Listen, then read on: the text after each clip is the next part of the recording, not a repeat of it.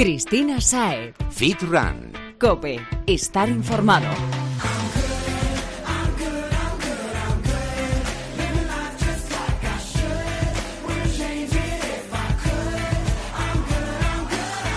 Muy buenas y bienvenido a Fitrunner. Aquí empieza tu espacio de fitness, running y nutrición deportiva preferido. Y hoy vamos a hablar con un montón de expertos que nos van a dar consejos súper frescos para no solo terminar la puesta a punto para este verano, sino también para disfrutar del camino y mantenernos en forma sin renunciar a algo que, aunque a veces a algunos más que otros, se nos olvida, es lo más importante que es vivir vivir una vida fit con nuestros entrenos diarios, nuestras comidas, también con el descanso que necesitamos y sobre todo hacerlo compaginándolo con los compromisos sociales, el currele, los estudios y sin dejar de escuchar al cuerpo que no siempre quiere ni puede afrontar lo mismo. Y dicho esto, creo que es momento de empezar con la chicha.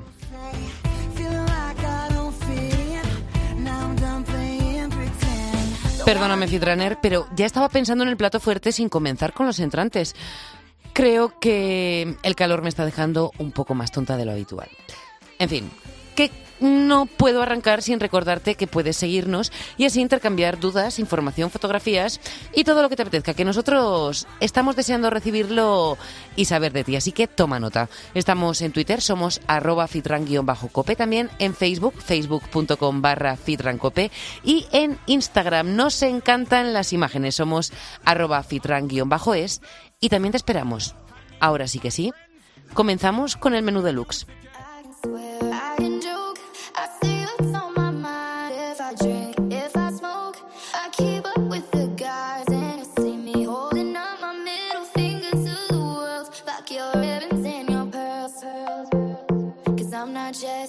Te avisábamos de su llegada en el último podcast y el verano ya está aquí. El calor nos viene acompañando desde hace unos cuantos días, mm, demasiados en realidad en opinión de esta humilde norteña que lleva fatal estas temperaturas extremas, pero el caso es que ahora sí que sí, lo tenemos aquí.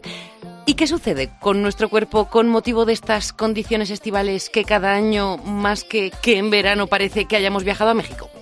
Bien, pues lo primero que nos llama es lo fresco al paladar, que por cierto, si no lo has escuchado aún, mm, ya estás tardando en ponerte el podcast anterior para oír los consejos que nos dejó Jesús para preparar la ensalada perfecta para este verano.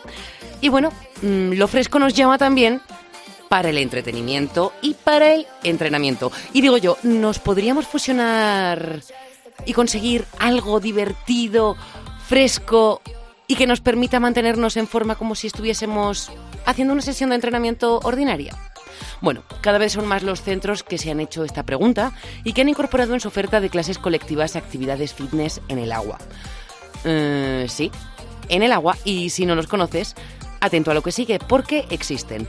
En GoFit llevan años impartiendo sesiones de este tipo, así que hemos contactado con los profesionales del centro para que nos cuenten un poquito qué opciones tenemos y cómo encajan en nuestro plan de entrenamiento. Con nosotros, Fernando Carpena, coordinador y responsable de la zona de aguas de GoFit Monte Carmelo. Bienvenido, Fernando. Hola, buenas tardes. Cuéntanos, ¿cómo van esas clases de fitness acuáticas? ¿Tienen mucha afluencia de gente? Pues sí, durante el año ya, ya las tenemos, pero ahora que llega el calor, la verdad es que la gente te, pide más clases. Eh, siempre la, demanda es alta, pero ahora cuando con estas temperaturas que estamos hoy casi a 35 grados, pues, pues es más elevado. Pues sí, desde luego. Mire, yo me tiraba de cabeza a una piscina. ¿Nos cuentas saber, Fernando, qué clases podemos encontrar en el centro? ¿Qué opciones hay?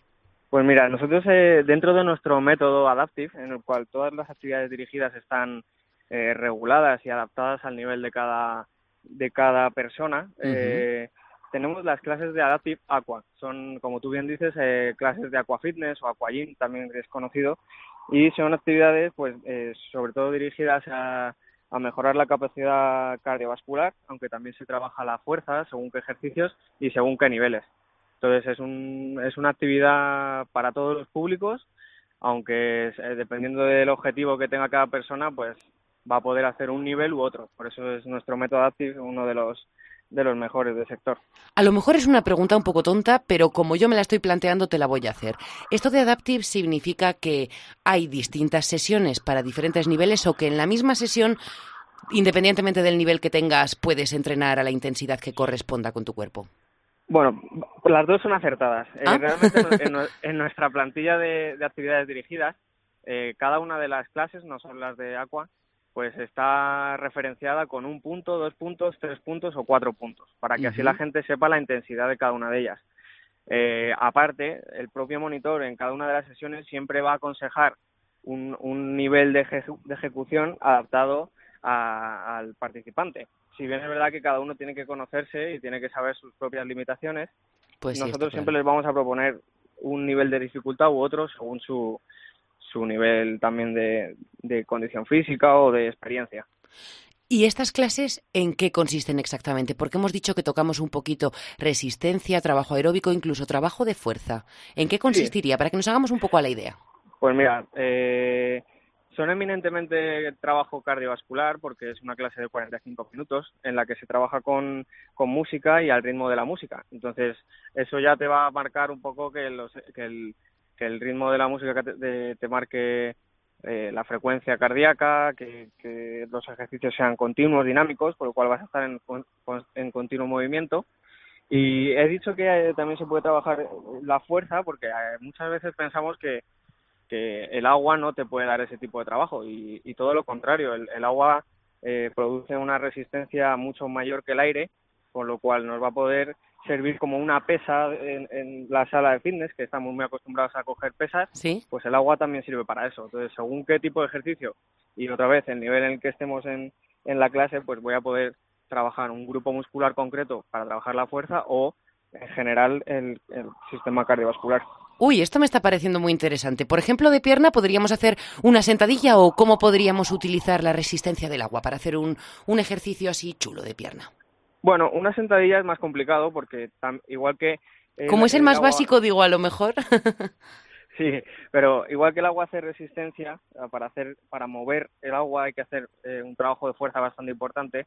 eh, también hay un empuje hacia arriba, porque las propiedades del agua, pues dicen que el peso que tú eh, haces hacia abajo con tu volumen corporal, pues también te lo hace el agua hacia arriba. Entonces, una sentadilla quizás no sea el ejercicio más fácil de hacer, pero sí que se puede trabajar, pues eh, los glúteos, se puede trabajar eh, en cuádriceps moviendo el agua hacia adelante. O sea, hay un montón de variedades que, va- que se pueden hacer en el agua y además lo bueno que tiene el agua, como todos sabemos, es que es, eh, reduce un montón el impacto, con lo cual es una actividad muy poco lesiva.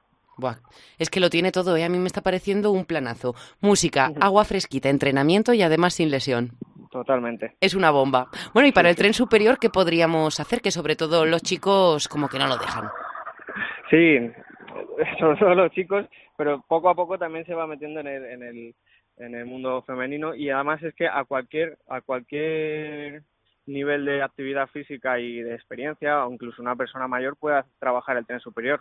¿Por qué? Porque el agua, pues, como hemos dicho, va a ser, va- me va a ofrecer la resistencia que yo le pida. Es decir, el monitor va a saber eh, mm, mandar unos ejercicios y en función de la capacidad de cada uno se pueden hacer de una manera más intensa u- o de otra. Pues, por ejemplo, una tracción de agua llevada desde la parte frontal hasta atrás para trabajar toda la parte dorsal, eh, emulando Uy, el un remo, hombro. Madre mía. claro, sí. un remo de, de la sala fitness, pues coger el agua y echarlo para atrás, eso repetidas veces, te aseguro que, es un ejercicio bastante intenso.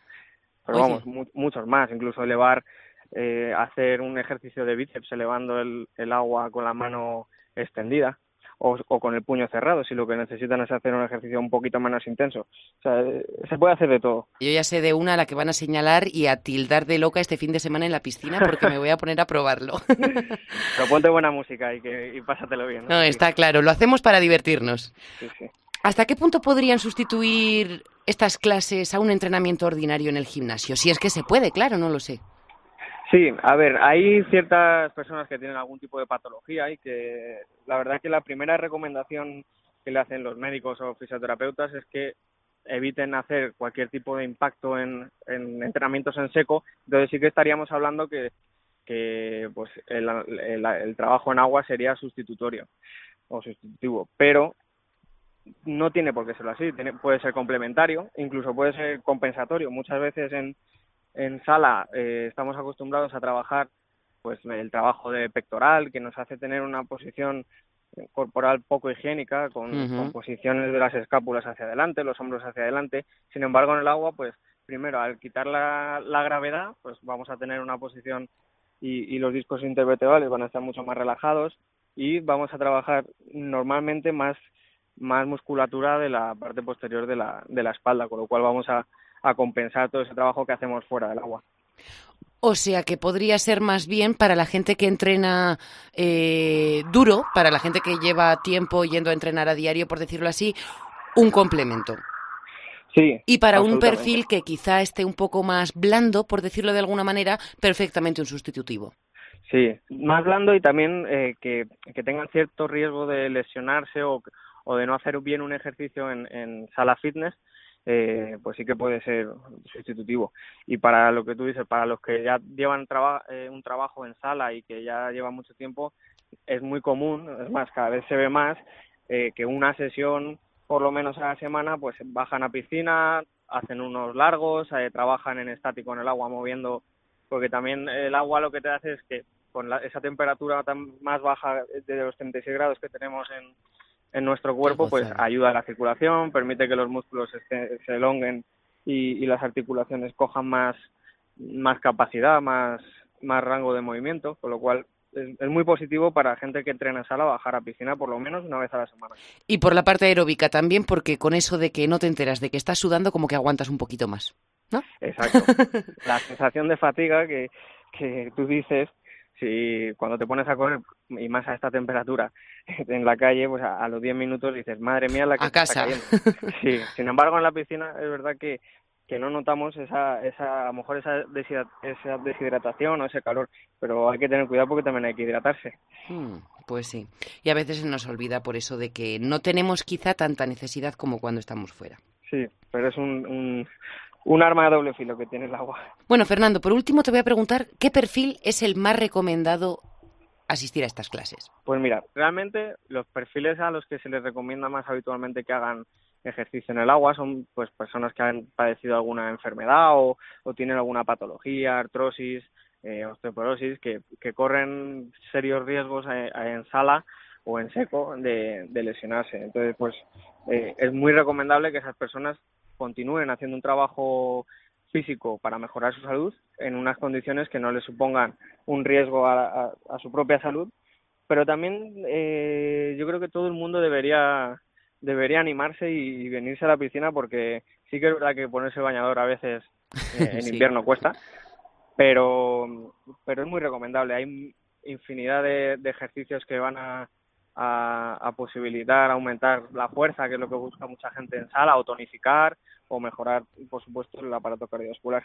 Tomamos nota de ello. Todos podemos y deberíamos asistir por lo menos una vez a la semana. Sí, totalmente. A la piscina.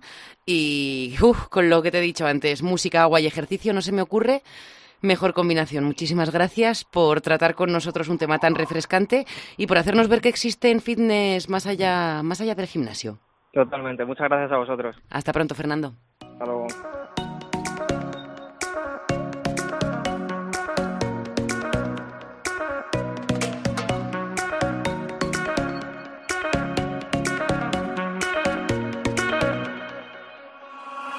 Hace solo unos días recibimos una noticia que nos hizo mucha ilusión. La familia del atleta Isabel Macías crece. La corredora va a ser mami y acaba de anunciarlo con gran ilusión junto a su pareja en las redes sociales. Está claro que los preparativos para su llegada comienzan. Habitación, con una carrito y bueno, toda la retaila de objetos y productos necesarios para recibir a un bebé. Pero ¿y el entrenamiento? ¿Cómo se va a tomar Isabel estos meses tan especiales de su vida? Vamos a ver qué es lo que tiene pensado. Bienvenida y gracias por estar con nosotros, Isabel. Hola, muchas gracias a vosotros. Lo primero que darte la enhorabuena por la buena nueva, porque estaréis deseando ponerle cara ya. Sí, la verdad que el proceso de la espera al final el hándicap que tiene es eso, que los nueve meses yo creo que se nos harán un poquito largos que estás deseando verle la carita, pero bueno, de momento el embarazo va muy bien, estoy llevando muy bien todo, he pasado el primer trimestre que digamos que es el de más incomodidad y bien, la verdad que no me quejo, sigo con una cierta rutina de entrenamiento que, bueno, veo, veo que vamos a ir por ahí en la conversación hoy. no, bueno, te iba a preguntar si ya tiene nombre. No, no, no tiene nombre aún, porque sí teníamos claro el nombre de chica, pero el de chico teníamos varias opciones, manejamos varias, pero no. Ahora hay que ponerse de acuerdo, ¿no? sí, yo creo que en alguna cosilla le vemos un poco más la cara, a lo mejor decimos, pues mira, tiene una cara más de este nombre de otro. Estaremos atentos a ver cómo cómo termina llamándose. ¿Habéis comenzado ya con los preparativos, como decía, toda la reta y la de jaleo en casa? Pues la verdad que no. Y vamos muy tranquilos en ese, en ese aspecto. De hecho, no creo que seamos los que se vuelven locos de pintar la habitación, adecuarla con ositos y dibujarle cositas en la pared. Yo creo que somos un poco más prácticos y al final pues que tenga todo lo esencial que debe tener pero quizá no, bueno, igual luego dentro de un mes me está dando el síndrome del nido y me vuelvo como loca y me pongo a pintar todo mm, de azul si es chico y no lo Bueno, te voy a decir que acabo de tener un par de nacimientos próximos y el último mes es horrible porque de repente os apetece tener toda la casa limpia, ordenada y os falta de todo. Sí, lo veo venir, lo veo venir. Yo no sé por qué, eso creo que, que, es un poco también anticipación a que luego después del parto estás muy cansada y a lo mejor no tienes tantas ganas de ponerte a, a, trabajar en la casa y dices, bueno, todo lo que me deje hecho todo que lo que no tengo que hacer después, ¿no? Pues sí que es cierto. Bueno, y el entrenamiento has dicho que estás manteniendo las sesiones. Sí, bueno, la verdad es que mi problema ha sido que como arrastraba una lesión desde hace ya un año y medio, justo al enterarme que estaba embarazada, pues prácticamente a la vez me dieron diagnóstico y bueno, eh, he bajado el volumen también por la propia lesión. Ya había decidido antes de, confirmar que estaba embarazada no competir este verano. Por lo tanto, eh, mantengo lo que ya planificado porque es un entrenamiento mucho más suave a lo que yo estoy habituada y de hecho estamos adaptando en lo que es la fuerza las cargas, eh, introduciendo ejercicios que a lo mejor antes no podía hacer y que ahora sí, y viceversa, ejercicios que, que antes podía hacer y que ahora, por ejemplo, pues no debo, como son el tema de los abdominales. Claro, que no son tan recomendables, sí. Eso es. ¿Y este ritmo pretendes mantenerlo hasta el último momento o, algo, o te han recomendado que sería mejor parar, no sé, con, con unos días previos a salir de cuentas? No sé cómo va. Mm, yo creo que es mucho sentido común y sobre todo escucharme. Ya te reconozco que algún día que a lo mejor estoy más cansada y tenía planificado hacer algo y directamente me quedaba en casa. Creo que hay que escucharse, que no hay que volverse loco ni dejar de hacer cosas de golpe porque por el hecho de que estés embarazada ni volverse loco por, por el otro lado de decir, oye, mira, eh, voy a mantener una rutina sí o sí. Creo que hay que escucharse, que es, como te digo, sentido común, adaptar las cargas y, si todo va bien, pues yo prácticamente hasta el final, porque también es mi vida siempre ha sido activa y ahora volverme, volverme totalmente sedentaria tampoco creo que lo llevaría bien. No, imposible. Yo creo que eso no lo concibe la cabeza de Isabel Macías. No, además de, bueno, con el trabajo y el tema de los entrenamientos con los chicos que entreno, al final estás activa de una u otra manera, implicada con el deporte siempre y lo que te, lo que te digo es que tampoco te encuentras bien si estás muchos días sin hacer nada. De hecho, alguna temporada que junto cuatro o cinco días que no hago nada de entrenamiento, el día que vuelvo a entrenar es que me noto que estoy mucho mejor. Al final, pues eh, estamos habituados a, a un ritmo y cuando desciende, pues ya te digo que hay, encuentro a veces que tengo hasta un poco de malestar. Por tu salud y por la del niño, casi que es mejor seguir haciendo lo que estábamos haciendo hasta ahora. Sí, yo creo que se ha roto el tabú de antaño, que quizá una mujer embarazada, descanso reposo total. Creo que pasa sobre todo el primer trimestre, que a lo mejor es un poquito el más peligroso de, de que pueda haber algún problema, pues para adelante. Ayer tuve una ecografía, el niño está creciendo muy bien. Es muy movido, por lo tanto ya la ecografía... bueno, alguien ha salido, ¿no? Sí, entonces claro que voy a esperar si no paro yo tampoco ni y su padre tampoco es precisamente pasivo. pues bueno, prefiero, yo ya te digo, prefiero seguir con una rutina de entrenamiento que además eh, creo que es bueno y mi marido que aparte es mi entrenador y es un científico de esto, ya está documentándose al hilo de y sabe que el entrenamiento aeróbico pues es muy bueno para el desarrollo del feto y el, el trabajo de fuerza pues para mí es fundamental con la ganancia de peso que estoy teniendo. Entonces, bueno, ya te digo que voy bien asesorada mm, y además que creo que tengo bastante sentido común. Me conozco muy bien el cuerpo y, sé que si me, o sea, sé cuándo me voy a pasar y antes de, a mitad de camino de eso yo ya he parado. Habría que veros por un agujerito, a los dos, preparando, preparando el nuevo día a día de, de, la mm, familia. Pues al final eh, es prácticamente lo mismo, más suave incluso, es más tranquilo y yo creo que lo llevamos muy bien. Al final tienes que, sabes que la vida, dicen que la vida te cambia, pero yo creo que simplemente evoluciona, ¿no? Que se adapta a la nueva circunstancia y ya está. Al final, el niño que viva con nosotros pues va a ser un poco como nosotros. no está claro, ya he visto que las zapatillas ya las tiene preparadas en casa. Es lo único, lo único que tenemos comprado y en casa de bebé. Aún no tenemos nada. También como que al principio el primero te da un poco de, de cosa animarte demasiado pronto. Todo va a ir bien, hay que tener confianza, si no sí, sí, yo me siento muy bien y no, ya sé que no tiene por qué cambiar nada. Cuando ya esté aquí, ¿retomarás tu ritmo de entrenamiento o vas a dedicarte una temporada a ser mami? Eh, la idea, lo primero es, como te comentaba, eh, como estaba con el tema de la lesión, pues se ha quedado, se ha quedado un poco en stand-by porque me quedaba una prueba por hacerme que, que es con una con radiaciones como un escáner arterial.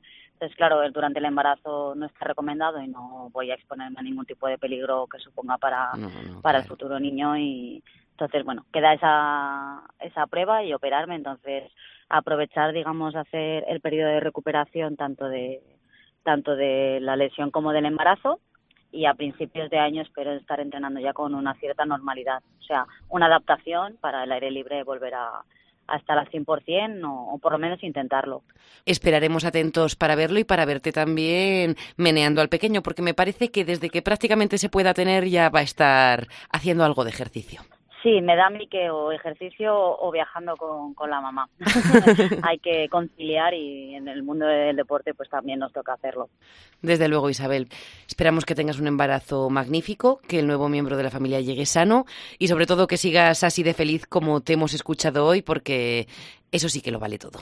Pues sí, la verdad que muchas gracias por esos buenos deseos que así sea y, y ya ya trabajaremos nosotros también porque ese niño siga creciendo fuerte y bien. Está claro que lo hará con unos papis como vosotros. Muchísimas gracias y hasta pronto. Venga, un abrazo.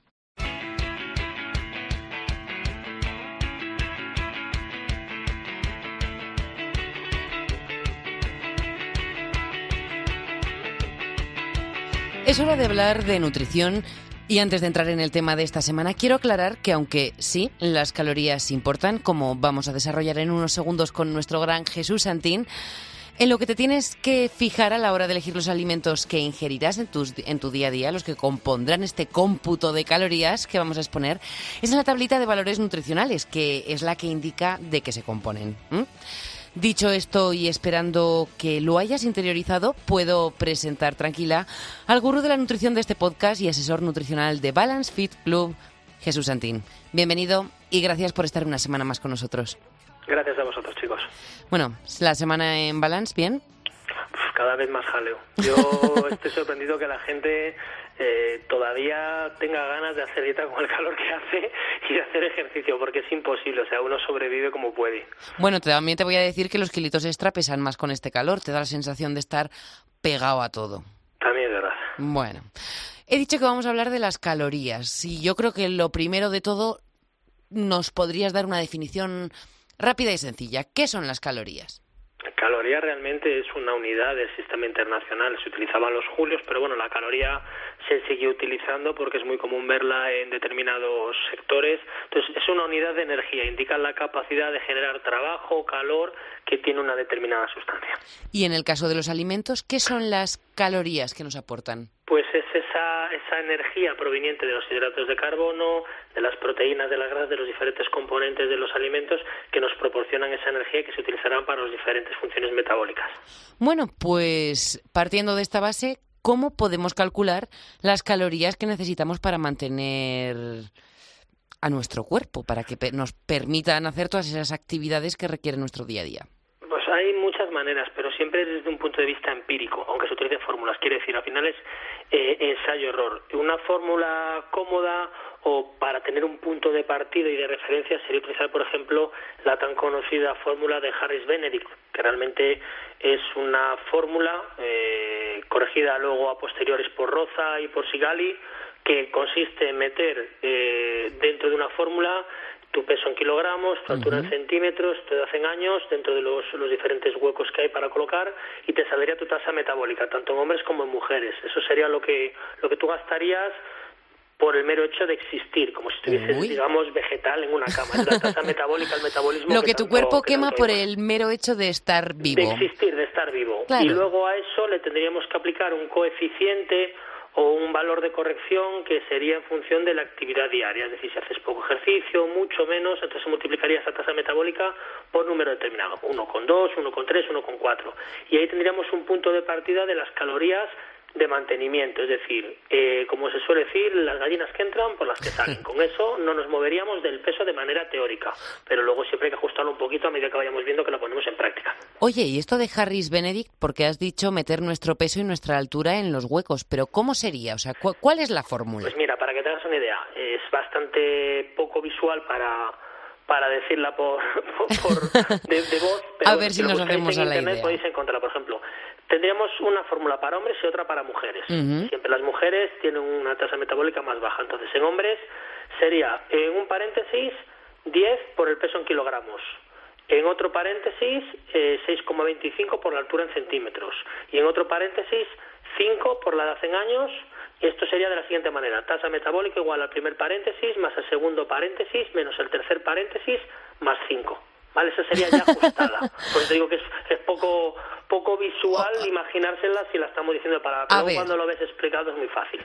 10 por los kilos más 6,25 por nuestra altura en centímetros menos 5 por la edad más 5. Más 5, eso es. Y ahí tendríamos la tasa metabólica y luego multiplicaríamos ese resultado por el factor de corrección, por 1,2, 1,3, 1,55 en función del ejercicio que hagamos a lo largo de, del día. ¿Y en el caso de las mujeres?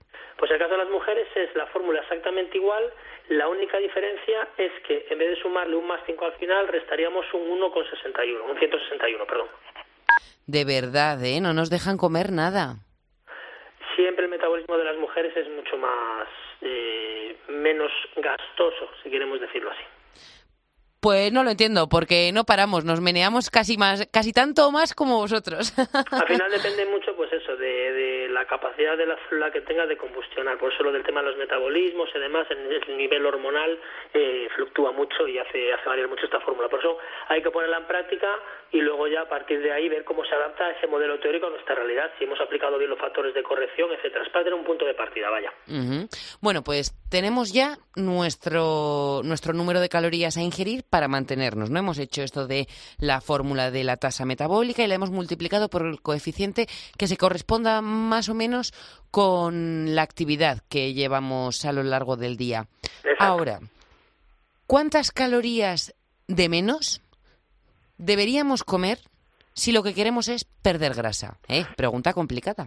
Vale, no es muy sencillo. Más o menos esto sí que es eh, mucho más empírico. Es decir, hay gente que tiene más capacidad haciendo un déficit más pequeño que otro. Entonces siempre se ha rondado a grosso modo y eh, como máximo para los hombres unas 500 aproximadamente calorías.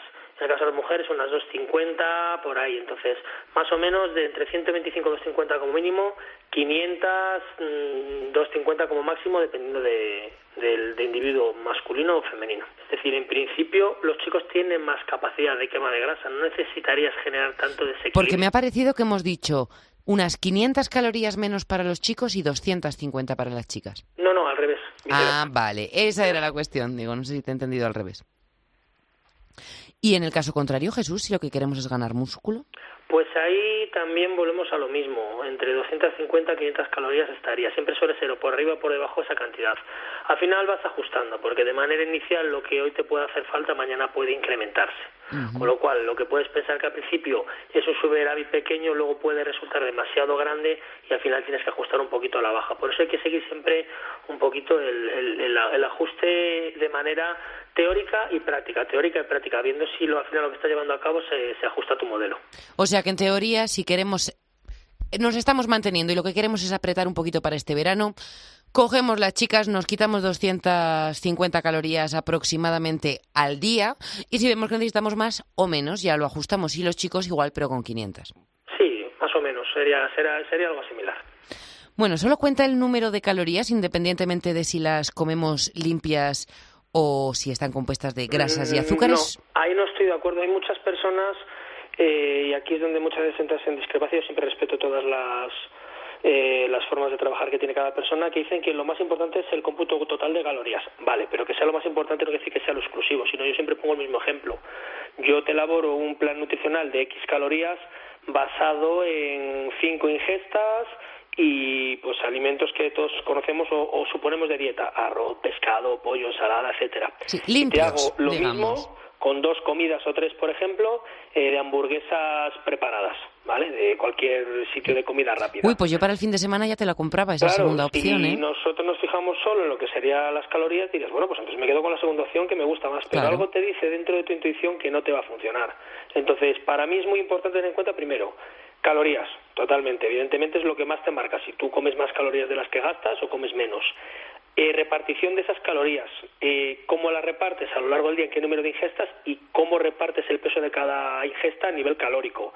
La procedencia de los alimentos, es decir, no es lo mismo utilizar alimentos que se consideran limpios que alimentos que no lo son, el origen de esas calorías. Y luego el timing, qué es lo que vas a hacer en las diferentes horas relacionadas con esas calorías. Por ejemplo, los azúcares siempre hablamos de meterlos en torno al entrenamiento, no tendría sentido meterlos a última hora de la noche si entrenamos por la mañana. Decir, entonces no es algo, para mí no es tan sencillo como mucha gente lo quiere simplificar con si comes menos de lo que gastas o comes más de lo que gastas, subes o bajas de peso. No es tan sencillo. O sea que sí, las calorías van a marcar la base, pero tenemos que considerar muchas otras cosas. Efectivamente. ¿No habría ningún perfil para el que pudiese valer esta segunda opción de dieta que nos has dado? Por ejemplo, si una persona tiene mucho sobrepeso y comienza a ingerir menos calorías de las que tiene, aunque sea en comida grasa, ¿le podría funcionar? Sí, a ver, siempre digo lo mismo. Una persona siempre, hablando de broma con, con algunas de las personas que se pone en plan nutricional, inicialmente le cuesta, siempre digo, si es que tú con que leyeses la dieta ya tendrías que perder peso. Es decir, a poco que te quites todos esos excesos, que limpies todas esas cosas que no deben de estar en la dieta, solo con eso ya vas a ganar muchísimo y ya vas a bajar de peso. O sea que sí, depende del porcentaje de grasa que nos sobra, eh, sí se puede aplicar esa fase. Es que los primeros kilos salen rápido, evidentemente, cuando tienes sobrepeso muy alto, a poquito que te cuides, vas a conseguir bajar de peso, pero claro, ya metidos en, el camino, eh, no podemos eh, prescindir de, las comidas limpias y basarnos en comidas que no lo sean. cada 100 gramos cuestan Dios y ayuda. Evidentemente, privilegiados y pueden hacer más comidas libres que otra persona o pueden permitirse otras licencias, pero ya de ahí a decir puedo basar mi dieta en una alimentación de cualquier tipo de alimentos, pues lo siento, pero por desgracia yo no lo, yo no lo he visto a, llevar a cabo en personas que les funcione con todas las personas que han pasado por mi mano. Bueno, pues entonces eso lo descartamos. Alimentos limpios o lo más limpios posibles, desde luego no grasas saturadas y azúcares, como decíamos, pero ¿qué tipo de alimento sería el que el que el que debería representar el mayor porcentaje de esa ingesta calórica diaria? Para uno y otro objetivo, no sé si será el mismo para perder que para ganar. Nos guiamos mucho por, por el metabolismo de la persona, es decir, si los metabolismos son rápidos, por una definición, probablemente la persona que define puede consumir tanto nivel de carbohidratos como a lo mejor lo puede hacer una persona de metabolismo lento en volumen. Con lo cual ahí depende mucho del metabolismo de la persona pero fundamentalmente las grasas se suelen mover entre un 10, un 20% del total calórico y luego proteínas hidratos, eh, depende un poquito de la persona. Nos quedan ahí un 80% que se suele repartir entre un 30, 50, si es... Siendo 50 las proteínas, eh, entiendo. no, 30, la, 30 las proteínas para ¿Ah? personas de metabolismo muy rápido.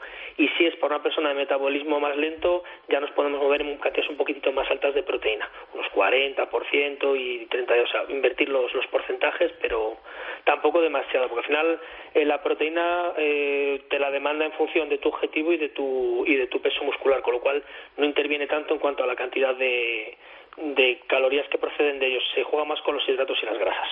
¿Y esto es igual para hombres y mujeres? Como os he dicho siempre, las mujeres tienen eh, un punto en desventaja a la hora de perder grasa. Entonces, al final, eh, no podemos permitirnos que una mujer coma tanto como un hombre. Sobre todo, no es tanto balancear el nivel de hidratos y proteínas, pero realmente las mujeres siempre trabajan con bastante menos hidrato.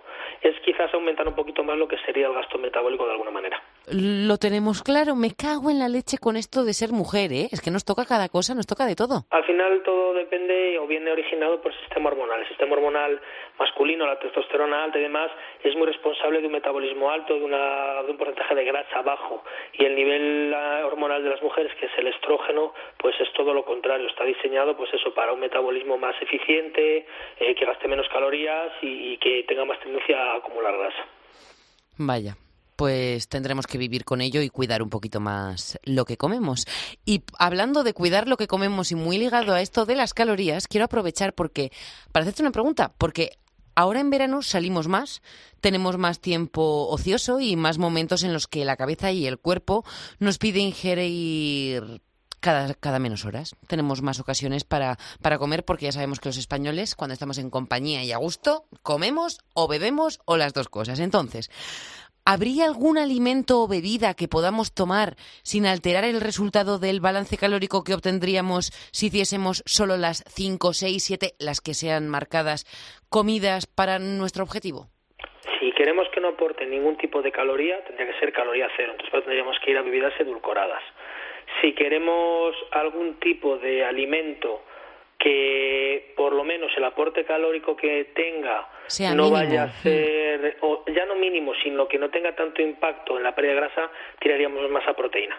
¿Vale? Es decir, siempre, al final, todo lo que no tenga calorías tiene que tener calorías, con lo cual, si tiene calorías, intentar buscar aquellas que no tengan afinidad por transformarse en grasa en el caso de no ser utilizadas, tanto hidratos como grasa. Entonces, siempre la proteína es una solución cómoda eso no quiere decir que nos alimentemos de proteína como tal, pero si en un momento determinado tenemos que, que comer algo, siempre va a ser para nosotros menos eh, nos, nos vas a comprometer menos el plan nutricional meter, por ejemplo, 50 gramos o 100 gramos de fiambre de pavo, por poner un ejemplo a, a pie, que meter 40 50 gramos de pan de molde o pan integral. O una barrita dietética Efectivamente, de cereales. eh, todo lo que viene por centro de la proteína, pues siempre va a tener menos afinidad por transformarse de ninguna manera en, en grasa. ¿También la proteína mejor que una pieza de fruta? Para mí sí. Y si queremos tomar la pieza de fruta, complementarla con algo que ralentice su digestión, véase proteína. Mm, pues me da un poquito de rabia esta respuesta, sobre todo porque ahora con el calor lo que nos apetece son alimentos fresquitos. Y claro, los alimentos fresquitos proteicos se me ocurren Hombre, muy poquitos. podemos utilizar las ensaladas, evidentemente, todo lo que sería verdura. Todas las verduras son frescas, aportan un nivel bueno, mínimo es una de idea, carbohidrato sí. y fibroso. Entonces, una ensalada siempre va a estar, eh, o sea, es que digamos, mm, ya no se menciona porque es que la verdura siempre la considero de una manera inocua, con lo cual, verdura a voluntad. Si nos ponemos tiquismiquis, pues sí, eh, hay determinadas verduras que tienen más nivel de azúcar que otras. Una zanahoria más que una hoja verde pero realmente si queremos hacernos con algo es una opción que la verdura siempre la tenemos ahí, entonces ya ni se comenta porque es, de todos conocido. Pues calculamos las calorías con la fórmula de Harris Benedict, como nos has dicho, y aumentándolo co- o disminuyéndolo según nuestro objetivo y lo que nos vaya pidiendo el cuerpo. Mm, y para los ratos de ocio, bebidas con calorías cero o proteínas. Efectivamente, sería la, verduritas. la- la herramienta más, más sencilla y un poco más genérica para todo el mundo. Como siempre, Jesús, muchísimas gracias. Creo que nos ha quedado súper claro y espero que te vaya muy bien la semana mm, y que en unos días vuelvas aquí a contárnoslo y a ponernos un poquito de luz sobre otro tema. Gracias a vosotros una semana más. Cristina Saez. Fit Run. Cope. Estar informado. Fitrunner, si quieres ponerte en contacto con Jesús para que diseñe el plan que más se ajusta a tus necesidades, busca Balance Fit Club en Facebook, llámale al 91 534 0905 o si tienes la ocasión, lo mejor, acércate a su centro en Madrid, en la calle Hernani número 15, está muy cerquita de Cuatro Caminos.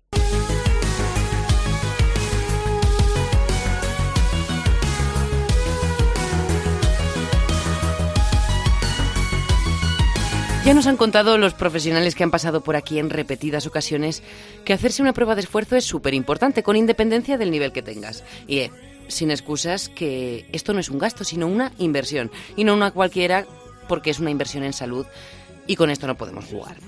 Bien, el caso es que hoy hemos contactado con el Centro Médico del Deporte OHP del Club Reebok Sport La Finca para que nos cuenten un poquito más a fondo en qué consiste esta parte fundamental del entrenamiento, porque aunque muchos, quizás tú no lo creas, es y debería ser parte de tu entrenamiento. Doctora María Jesús Núñez, bienvenida y gracias por acompañarnos.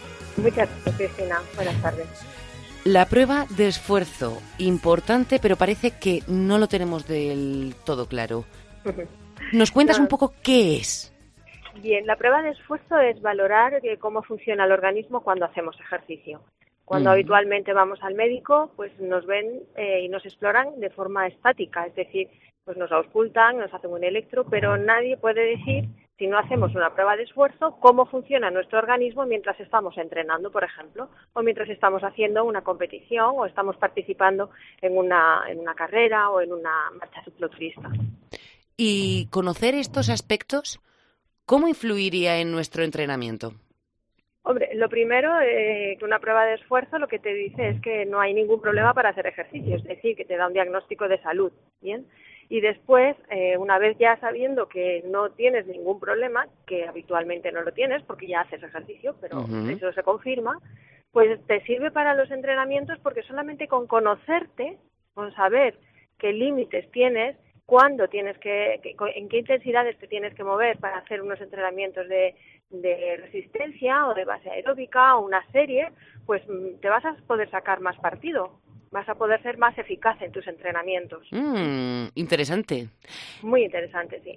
Has matizado ciertos aspectos, entonces, quizá es que hay distintos tipos de pruebas de esfuerzo. Sí, a ver, eh, habitualmente y hasta hace no bien poco, la prueba de esfuerzo por excelencia era una prueba cardiológica que lo que detectaba era si había algún problema en la irrigación de la, del músculo del corazón, del miocardio, es decir, que se hacía a sujetos que tenían pues problemas cardiológicos.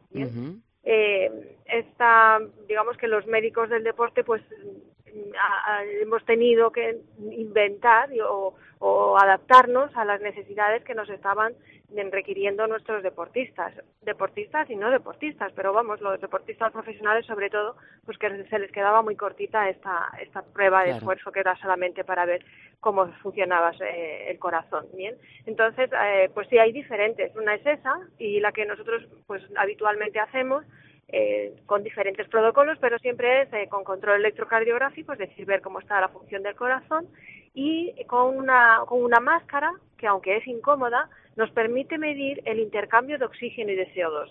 Y eso nos dice qué niveles de consumo de oxígeno tenemos. Mira, esto eh, nos va a venir fenomenal, sobre todo para los corredores. Muy interesante porque este valor eh, nosotros lo medimos como podemos medir el peso, como podemos medir la talla o la tensión arterial, pero eh, es, una, es un parámetro genético, o sea, casi en el 80% viene determinado de forma genética. El otro 20-30% nosotros lo vamos a poder mejorar pues eh, haciendo entrenamientos, eh, cuidando nuestra alimentación, eh, mejorando también nuestro descanso, a lo mejor tomando algunas vitaminas o algún suplemento o disminuyendo peso también. Quiero decir que podemos mejorarlo, pero esa es, es, conocer tu nivel de consumo de oxígeno ya directamente te va a decir, tú puedes correr una carrera de larga distancia sin problemas aparte de los aparatos de, de locomotor, quiero decir que ¿eh? Eh, o mejor que corras otras cosas. Sí, que te dediques a otro deporte. Exacto, que te dediques a otro deporte, que no tenga tanta implicación cardiovascular y, y que, bueno, pues sea más adaptado a ti. ¿eh? Oye, María Jesús, ¿y esta prueba es la que se hace a todo tipo de deportistas? ¿O hay distinción entre, por ejemplo, runners y practicantes de fitness, que son los perfiles mm, a los que nos dirigimos mayoritariamente? Claro, bien, los, eh, los runners les vamos a, o sea, la prueba de esfuerzo lo que siempre va a valorar es la respuesta en el ejercicio. Y eh, lo que vamos nosotros a, modificar y adaptarnos es con el protocolo con el que vamos a llegar a máximo esfuerzo, porque lo que queremos es ver cómo se comporta el organismo de este de esta persona o este deportista que practica fitness o practica running eh, desde el inicio, desde el reposo, cuando hace poquito, cuando hace moderado esfuerzo y cuando hace un esfuerzo de muy, muy alta intensidad. Incluso que él no está acostumbrado ya a hacer eso porque no entra dentro de sus esquemas, ¿vale? O sea que eh, nosotros nos vamos a adaptar a lo que hace. Si es un ciclista, vamos a hacer la prueba en una bici si es un corredor, pues lo vamos a hacer en una cinta y le vamos a poner a correr a mucha velocidad. Uh, ¿Y si es un triatleta que toca tres terrenos? Ah, claro. Bueno, pues ahí, ahí tenemos pruebas específicas para los triatletas en los que hacemos primero en la bici y después en la cinta. ¿eh? Mm. O sea que ya que ellos hacen, digamos, una modalidad específica, nosotros también eh, Prueba específica. Exactamente, exactamente. ¿Mm? Entonces, más o menos hemos dicho que lo que viene siendo las pruebas son las mismas, pero en distintas condiciones e incluso orden, dependiendo de. Exacto. Por ejemplo, alguien que necesita saber si y puede empezar a hacer ejercicio con tranquilidad, es decir, que es una persona que en su juventud hizo deporte y a los 35 o 40 años dice, bueno, pues yo ya tengo una cierta estabilidad en mi vida, quiero retomar el deporte. Pero lo único que hace es caminar y ir en el coche. Bueno, pues a esta persona le pondríamos en la cinta a caminar y, ahí, en vez de ponerle a correr, que ahora mismo no tiene sentido porque él no corre, pues lo que haríamos sería poniéndole a caminar a una, a una velocidad fija, pero con una pendiente. Una pendiente que se va, es como si estuviéramos subiendo una cuesta. Bueno, pues eso también. Más duro y eleva las pulsaciones. eleva la, frecuencia cardíaca, eleva la tensión arterial, aumenta nuestro esfuerzo, bueno, pues todas las constantes, aumenta nuestra ventilación y, por supuesto, llega pues también así. María Jesús, ¿y más o menos cuánto tiempo, cuánto tiempo dura una de estas pruebas? Eh, a ver, lo que es en sí eh, la, el, esfuerzo eh, no son más de 8, 12, máximo 15 minutos. Cuestión es que yo a nadie eh, le voy a poner ya a hacer una prueba según entra por la puerta. Porque yo necesito saber eh, pues qué, qué deporte ha hecho, si le han operado de algo, si ha tenido lesiones, si tiene alguna limitación, si tiene alguna enfermedad, cualquier cosa. ¿Cuál es su objetivo? ¿Cuál es su objetivo? Si está, si ha estado entrenando o no ha estado entrenando en el día anterior, o sea, muchas, muchas condicionantes que llevan pues una, una entrevista, digamos, un poquito más prolongada. Y por supuesto, le voy a ocultar, voy a ver con, qué talla tiene, el peso, qué porcentaje graso, eh, una, un electrocardiograma lo voy a hacer siempre se hace un electrocardiograma en reposo, uno en pie y después durante el ejercicio. Entonces, eh, todo esto, mm, después cuando termina la prueba, pues le voy a decir si está bien, si está mal, voy a comentar los resultados, con lo cual al final es una hora. Sí, sí, Aunque realmente lo que es la, la, la prueba, o sea, los, el momento. lo especial en sí, ¿no? Lo que se denomina como prueba de esfuerzo. Exacto. Lo que es en sí correr 8-15 minutos. En la cinta un poquito más, porque claro, quiero ver antes en reposo y después cómo hacer la recuperación, que es también muy importante. ¿Y nos sabrías decir más o menos entre cuánto deberíamos gastarnos, en qué franja de precios se mueven estas pruebas? Eh, alrededor de los 100 euros. Habitualmente siempre hay, a ver, si uno se va a mirar qué es lo que hay en la, qué oferta existe, eh, pues lo tenemos desde 95 hasta 150 a lo mejor, ¿vale? Eh, en, en, Madrid probablemente sí se pueda encontrar alrededor de casi 100 o 115, una cosa así. o sea que en torno a los 100 euros. En torno a los 100 euros, sí. ¿Y con qué frecuencia nos recomendarías realizarnos una prueba de este tipo? Pues depende, depende del, ejercicio y de la intensidad que hagamos. O sea, un, eh, si es un deportista que quiere preparar, por ejemplo, el maratón de Valencia, pues eh, ahora sería un buen momento para hacer una prueba de esfuerzo, ya que ya tiene que, a ver, tiene que empezar ya a entrenar. Eh, y probablemente al final, casi al final de, del periodo, o sea, el maratón de Valencia, creo recordar que es a finales de octubre, primeros de noviembre, pues entonces probablemente antes de hacerlo, pues también para ver cómo ha, cómo ha mejorado y a lo mejor podemos definir también los ritmos de maratón. ¿eh? Y a una persona que simplemente practica deporte a diario en su día a día, una vez al año. Una vez al año, sí. de acuerdo. Si hay, si hay alguna, alguna modificación, pues una bajada de rendimiento, una preocupación por algo, algún dolor, pues bueno, nos vamos a ver antes pero si no es una vez al año. Bueno, pues antes de dejarte marchar tranquila a disfrutar de tu tiempo, te voy a hacer una última pregunta, porque nos hemos hecho la prueba de esfuerzo y una vez que tenemos tu informe con las conclusiones que nos has contado, ¿qué hacemos con ella? ¿Vamos y se la llevamos a nuestro entrenador? Claro, se lo podemos llevar a nuestro entrenador. Si somos muy frikis y sabemos de planes, pues porque nos cogemos planes de entrenamiento por internet. Hemos leído mucho. hemos leído mucho, exactamente. Pues entonces lo que hacemos es aplicar los datos personalizados que ya hemos, que hemos obtenido de la prueba de esfuerzo. Entonces, no, nosotros no vamos a poner el entrenamiento. El entrenamiento dependerá de si voy a correr 10, si voy a correr un media o si voy a correr un Ironman. Depende. Pero la cuestión es que voy a personalizar todos esos entrenamientos con mis datos. Ya no voy a hacer estimaciones. Y eso es lo interesante. Pues sí, porque así cuidamos la salud y encima mejoramos. Pues sí. Merece la pena estirarse un poquito que al final ese dinero nos lo gastamos en cualquier otra cosa. Uy, en cualquier cosa, vamos, mucho más en zapatillas, por ejemplo. Que Por ejemplo. importantes, ¿eh? que son muy importantes. Y lo son, pero a lo mejor no hace falta que nos pongamos cada día unas y No, podemos dedicarlo a hacernos la prueba. Claro que sí.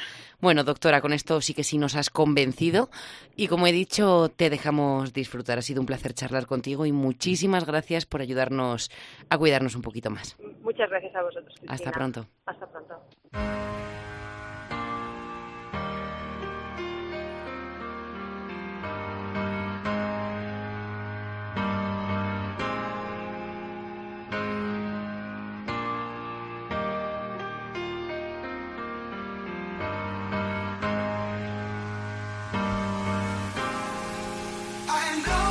Ha llegado la hora del hasta luego. En solo siete días más. Y hasta entonces, nuestro querido amigo, Internet, nos mantiene en contacto siempre que lo desees. Puedes encontrarnos en Twitter, Instagram y Facebook. Y estamos encantados de poder compartir nuestro día a día contigo, porque nosotros también somos Fitrunners.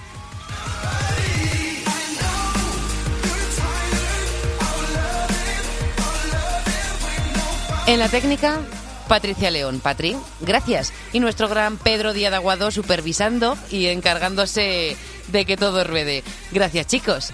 Fitrunner, recuerda que puedes escuchar también las canciones que van sonando en los distintos programas de Fitran Cope en las listas que hemos creado para ti en Spotify, en la cuenta Fitran-Music. Y ahora, a aplicar lo aprendido con paciencia, constancia y sin olvidarte de por qué lo haces, porque lo más importante de todo esto es sentirse bien y ser feliz. Lo hacemos porque nos gusta. Descansa y seguimos en contacto, Fitrunner.